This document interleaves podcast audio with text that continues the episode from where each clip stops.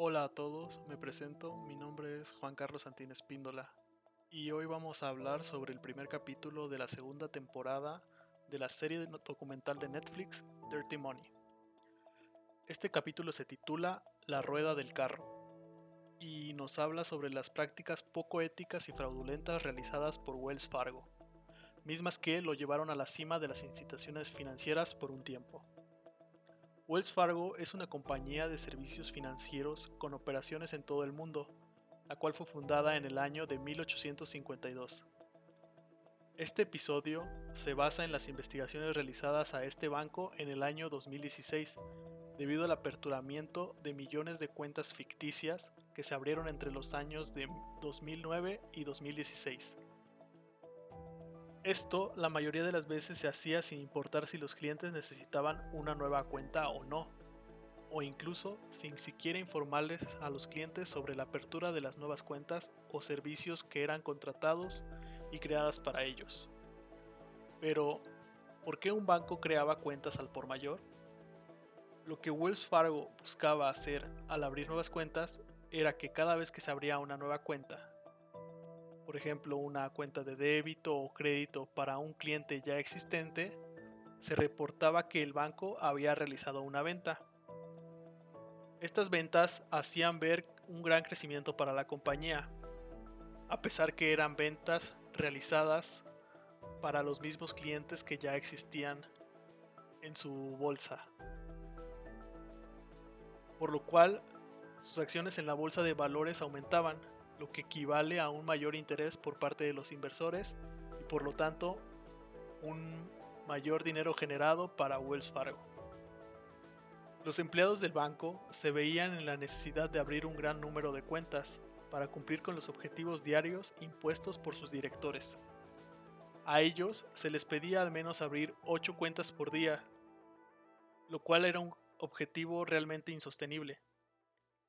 Los que se beneficiaban de esto eran los directores, pues ellos obtenían grandes comisiones al final del año por las nuevas cuentas registradas. En septiembre de 2016, Wells Fargo admitió que había abierto cuentas a nombre de sus clientes sin su conocimiento, pero en realidad no se puede decir que se hizo justicia para con los clientes. Las consecuencias de este famoso caso fueron las siguientes. El banco pagó 185 millones de dólares en multas. Despidió a más de 5.300 empleados de bajo nivel, que fueron considerados los principales responsables de haber creado las cuentas. Y su director ejecutivo, John Stumpf, renunció rápidamente cuando comenzaron a realizarse informes de las acciones realizadas por Wells Fargo. Por último, puedo decir que grandes corporaciones como bancos internacionales y Wall Street a pesar de que poseen una gran infraestructura y manejan sistemas de información financiera bastante robustos, hasta hace relativamente poco tiempo fueron engañados por las malas decisiones de una institución financiera de renombre. Esto es muy preocupante, pues nada nos asegura que este tipo de prácticas no sean realizadas actualmente en otros países como el nuestro. Muchas gracias por su atención. Hola, buenas tardes a todos. En esta ocasión vamos a realizar una entrevista a un contador público. Su nombre es Arturo Camacho. Eh, hola Arturo, buenas tardes. Hola Juan, buenas tardes. Pues para empezar vamos a realizarte una serie de preguntas. ¿Cuál es el puesto que ocupas actualmente en la empresa en la que trabajas? Y si nos puedes hablar un poquito de la empresa en la que te desempeñas tus labores actualmente, por favor. Ok, el puesto que ocupo es de contador financiero y la empresa es del giro este, financiero. Eh, otorga préstamos, créditos, créditos simples y este, hace factoraje financiero a un grupo de empresas que se dedican a lo mismo. Por darte un ejemplo y por ocultar un poquito la información, digamos que fuera un grupo de empresas transportistas que entre ellos se, prestan dineros. Ok, dentro de las funciones que realizas, dicen que son. Es factoraje financiero. ¿Nos puedes hablar un poquito de esto? Sí, este, esta empresa otorga tanto crédito simple. Te explico primero el crédito simple, que es más fácil. Okay. El crédito simple es: este, llega una empresa del, del gremio este, transportista y dice, necesito que, que la financiera me preste un millón de pesos. Entonces, este, y lo quiero pagar a dos años. La financiera le dice, sí, te lo presto una tasa de interés de 25% este, anual. Eh, así quedan tus pagos con intereses, con IVA, con comisiones inclusive, este, a 24 meses y ya. Entonces la empresa, la financiera, mes con mes va cobrando eso que se acordó este, desde un principio. Eso es un crédito simple. O sea, como cualquier crédito que te proporciona un banco, por ejemplo. Es correcto. Ajá, y como son, este, esta financiera es como de un gremio, sus tasas de interés son más bajas, o sea, es, recurren a, a, ellos mismos, ¿no? Esta empresa fue creada entre ellos mismos, varias empresas que se dedican a lo mismo, como se prestaban dinero entre ellas, dijeron, mejor hay que crear una financiera que tenga, este, pues, todos los requisitos legales financieros, este, y que pueda prestar, ¿no? Ok, entonces lo que podemos decir es que su empresa ofrece tal vez intereses más bajos para que atraer un mayor número de clientes, ¿no es así? Sin embargo, este, esto se llama una SOFOM, que es Sociedad eh, Financiera de Objeto Múltiple, pero está limitada al gremio, no puede ofrecer esto al, público en general, eh, solamente a las personas que son parte de, del gremio. Otro que, otra cosa que ofrece y que está muy interesante es el factoraje financiero. Ok. Este,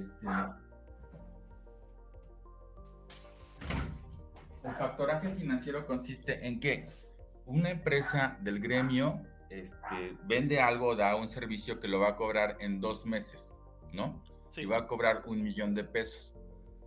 Pero en eso no puede esperar tanto tiempo para tener liquidez y que, y que le regresen ese, ese millón de pesos. ¿Qué es lo que sucede? Esta financiera le ofrece la opción de factoraje financiero y dice, yo te doy no el millón, te doy 950 eh, mil pesos en 15 días. Sí. Y, y, se los transfieren y se los dan. Y al cabo de los tres meses, la empresa que le debía un millón a la empresa A se lo paga a la empresa B, a la empresa que prestó los, a la empresa que adelantó los 950 mil pesos. Tu empresa es la que adelanta este, el pago. Adelanta el pago y cuál es su, su utilidad, este, el generar 50 mil pesos con este ejemplo, ¿no? Este, a esto se le llama factoraje financiero. O sea, es obtener una comisión con base a esto. Exacto. Este, te adelanto la cartera que tengas por cobrar y al final de tu cartera yo la cobro. Oh, ok. Eh, dentro de... Para realizar tu trabajo, ¿ocupas algún insumo necesario? Computadora, no sé. Eh, sí, se, es computadora y, programas, ¿no? Este, Ajá. Sí, computadora, programas. Se utiliza este, computadora, pues, para estar checando las bancas en línea, ¿no? Navegador, internet, ese tipo de cosas. Se utiliza un software este, mm, administrativo contable que es para registrar todas las transacciones de ingresos, ventas, este, gastos, básicamente todo se lleva en base a el dinero que entra a los bancos, conforme va saliendo, así tienes que ir haciendo tus registros. Todo se filtra por bancos. Ok, sería la consulta de todos estos, esta información financiera a través de internet. Eh, sí, sí, también se utiliza otro, un ERP, este, mm, que es para, precisamente para llevar toda la gestión de la información financiera. Como está sujeto a que cada día que algún cliente se retrasa, los intereses se van incrementando, generan interés ordinario. Si llegas tu plazo y no pagas, genera un interés moratorio. Entonces es, es, tienes que reportar tu cartera este, a, a buró de crédito, tienes que reportar tu, tu información a la, pues desde varias, varios entes, ¿no? Varios entes eh, financieros que se protegen entre ellos mismos y que han creado cosas para que alguien, para que no se haga un efecto cascada, ¿no? Por ejemplo, si en un momento un banco quedara mal, generaría pánico con los otros bancos, ¿no? Y todo el mundo correría a sacar su dinero. Entonces no, no puede alguien hacer algo malo, ¿no? Entonces para eso se utiliza un ERP especial que, que, que nos maneja ese control y esos reporteos que tenemos que hacer que también la empresa está obligada a hacerles. Que es la base de la contabilidad, ¿no? Llevar un registro de todo eso, tenerlo de manera controlada. Sí, pero esta, esta empresa al ser financiera tienes dos controles, ¿no? Eh, tanto la contabilidad para, para quedar, para cumplir con tus obligaciones ante Hacienda y esos organismos, y por el tipo de giro que tiene, este, tiene que hacer otros reportes. imagínate una institución médica o, algo de análisis clínicos, tienen que, reportar al, sector salud, además del SAT, ¿no? Ok. ¿Se puede hablar del giro que tiene esta empresa? Sí, es este, pues, es una financiera, es prestar dinero, pero al, al, mismo, al propio gremio, ¿no? ok, que estos serían tus principales clientes. ¿Quiénes son tus clientes internos? Los clientes internos serían los, los socios que, que pues, aportaron el, capital inicial para poder prestar dinero al gremio, ¿no? Ok. Y ya me hablaste de un poquito de la información generada en tu área. No, no es así. ¿Qué, qué información generas en el en tu área? Pues básicamente se generan reportes, ¿no? Reportes y cálculos y rendimientos, ¿no? Reportes, reportes a las instituciones que estamos obligados a informarles.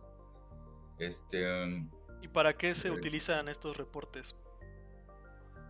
Fíjate que es como para poder conservar el permiso de que te sigas dedicando a ser financiero. O sea, en el momento que, que tú no cumples con algún tipo de reporte o ese reporte y a, a, la par es para vigilar el buen funcionamiento. Ahorita en México está muy, muy, este, hay mucho lavado de dinero. Sí. Entonces esto, al manejarse dinero, también va por ahí, sale para prevenir el, el lavado de dinero. Ah, ok, entiendo. Este, pues aquí se podría relacionar con los problemas que, que enfrenta tu área, ¿Cuáles son los problemas más importantes a los que te enfrentas? Em, al ser financiera, eh, a veces es la falta de liquidez de los clientes para cumplir con sus pagos en tiempo y forma. Entonces, al no estar captando el recurso para lo que fue creada la financiera, se viene un segundo problema que tienes que pagarle rendimiento a los socios, ¿no? Entonces, este... Claro, porque esperan obtener una ganancia, ¿no? Exacto.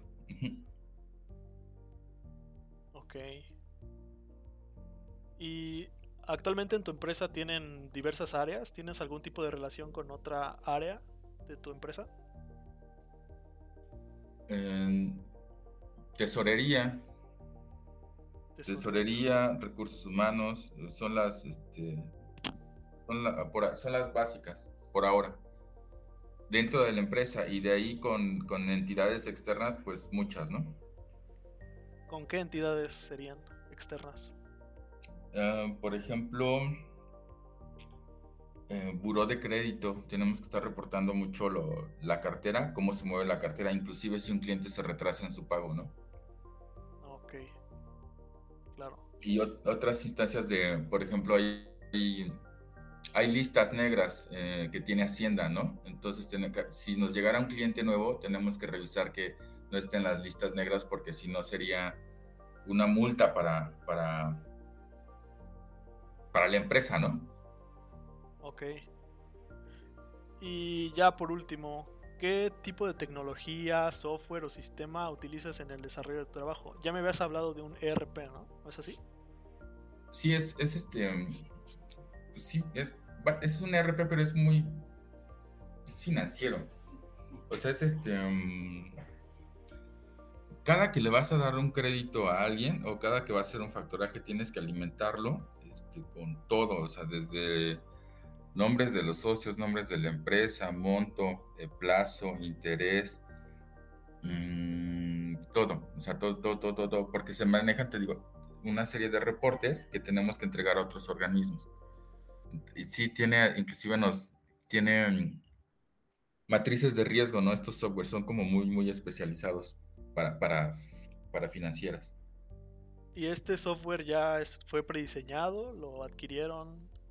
¿Tú lo sugeriste o algo así? No, no, es este. Mm, no es hecho en casa, es, es comprado, se paga una renta mensual este, y es comercial, por así decirlo. Ah, ok, entonces ya está conforme a lo, a lo que se maneja habitualmente, ¿no? Sí, correcto. ¿Crees que tiene sería más conveniente utilizar algún software hecho a la medida en lugar de uno comercial. Mm, pasa que los softwares comerciales ya tienen, digamos que están diseñados para moldeártelos a la medida, pero sí, yo creo que sí. Yo, en mi opinión, creo que sería mejor un software hecho en casa. Claro, para darte todas las características, como tú dices, hechas, a la medida y que sean funcionales para ti, ¿no es así? Exacto, sin embargo, estos softwares como se enlazan a una serie de listas negras, inclusive internacionales, este, hay como, en resumen, ha de haber como unas cinco bases de datos este, internacionales, entonces la facilidad de estas empresas es, que ese software se los venden a varias empresas, ¿no? Entonces crean contratos para que puedan descargar esas cinco listas nacionales o internacionales, este, listas negras o lavado de dinero, trata de blancas, hay muchas cosas, inclusive terrorismo. ah, ok. Este, entonces sí tiene sus beneficios, te ofrecen mantenerte actualizado ante este tipo de información. Sí, el hacerlo en casa tendrías que armar esa logística, no nada más es procesar la información del día a día, sino hay logística o enlaces externos los cuales debes de tener. Ok.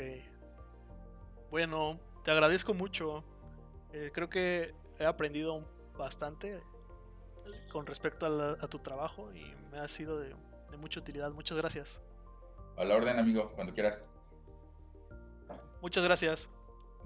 Hasta luego.